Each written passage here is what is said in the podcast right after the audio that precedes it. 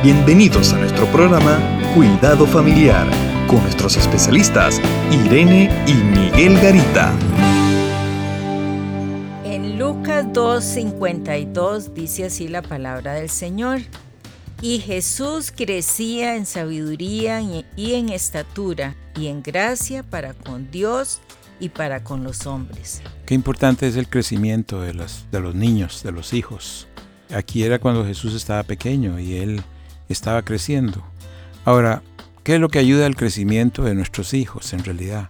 Yo pienso que son las actitudes de los padres. Hay padres que usualmente no permiten el desarrollo ni crecimiento de los hijos. Aunque todo papá quiere que los hijos crezcan y se desarrollen bien, pero a veces hay temores en los padres, hay miedos de acerca de la vida, hay experiencias que han pasado, problemas que tienen a veces los padres no resueltos, qué sé yo, tal vez algún, alguna situación difícil que pasaron, alguna situación traumática, y eso hace que protejan tanto a los hijos que no permite el crecimiento de ellos en todas las áreas. Puede hacer que les dé mucho cariño, puede hacer que lo ayude mucho, pero sin embargo no permite el crecimiento. Y el problema es que estamos en un tiempo donde la sociedad exige muchachos con todo su potencial, muchachos que puedan desarrollar, niños o niñas, hombres y mujeres que puedan desarrollar todo su potencial ante la vida, porque la sociedad es difícil en este tiempo. Y la idea es que podamos ayudar a nuestros, a nuestros hijos a crecer en todas sus, áreas.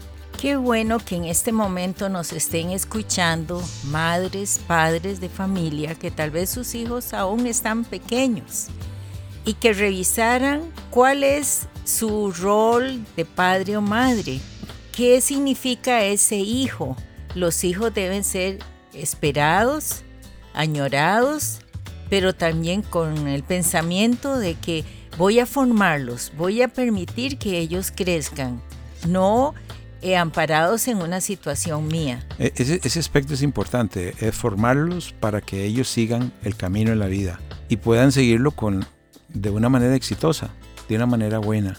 Ahora, cuando un papá tiene problemas que no ha resuelto, por ejemplo, es muy agresivo o muy indiferente o es muy sobreprotector, esto le quita fuerza a los hijos para la vida y eh, hace que ellos no puedan realmente enfrentar las circunstancias de la vida. Hay un ejemplo muy lindo ahora que estábamos conversando, vino a mi memoria en Primera de Samuel, la historia de capítulo 1, la historia de Ana, la historia de esa mamá que no podía tener hijos y que ella iba al templo todos los años y llegó un momento que estaba tan triste, llorando y pidiéndole a Dios un hijo. Pero para mí, Ana es un modelo de madre. Ella lo añoraba, lo esperó, Dios le contesta, pero también ella toma cinco años de su vida, esos años formativos, y lo prepara y se lo devuelve al Señor. Claro, eso es lo que nosotros tenemos que pensar en la vida, formar a nuestros hijos, aprovechar las circunstancias cuando están pequeños para irlos formando, ayudándoles, dándoles seguridad, diciendo buenos mensajes, inclusive mensajes de que sí pueden, de que el Señor va a estar con ellos, de que Dios los va a ayudar en todo lo que emprendan, de que ellos pueden enfrentar la vida de una manera buena siempre. Ahora, cuando un papá puede hacer esto, permitir que su hijo pueda desarrollar todas sus cosas, todo su potencial, le está ayudando a que él pueda desarrollarse para la vida. Creo que es importante este aspecto. Es crecer, permitir el desarrollo en una forma integral, como dice el versículo, crecer en sabiduría, en estatura y en gracia para con Dios y para con los hombres. Bueno, y de esta manera usted tendrá hijos sanos que desarrollarán todo su potencial para la vida. Pero el potencial mayor que le puede enseñar a sus hijos es que conozcan a Cristo desde pequeños y que puedan confiar en que Él es su Salvador y Señor en la vida y Él estará por siempre con ellos.